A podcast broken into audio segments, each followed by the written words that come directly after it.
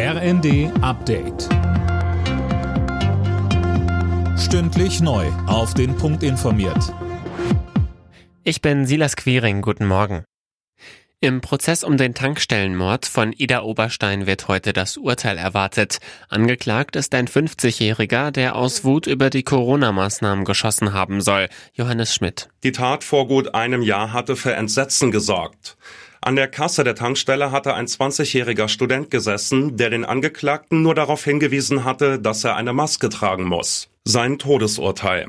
An der Täterschaft des Angeklagten gibt es keine Zweifel. Es gibt ein Überwachungsvideo. Außerdem hat er auch gestanden. Die Tat hatte eine Diskussion über die Radikalisierung von Corona-Leugnern und Querdenkern ausgelöst.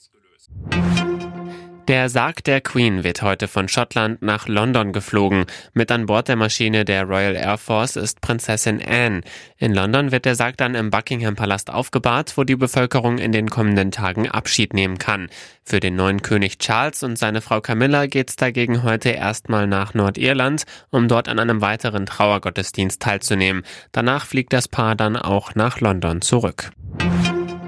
Kanzler Scholz wird sich in zweieinhalb Wochen mit den Länderchefs treffen, um über das geplante Entlastungspaket zu beraten. Bei dem Treffen soll es um die Finanzierung gehen. Mia Hehn. Die Länder werfen der Ampel vor, die Rechnung ohne den Wirt gemacht zu haben. Das Paket sieht auch für Länder und Kommunen erhebliche Belastungen vor.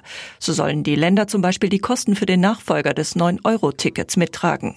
Da das Paket auch durch den Bundesrat muss, soll ein Kompromiss her.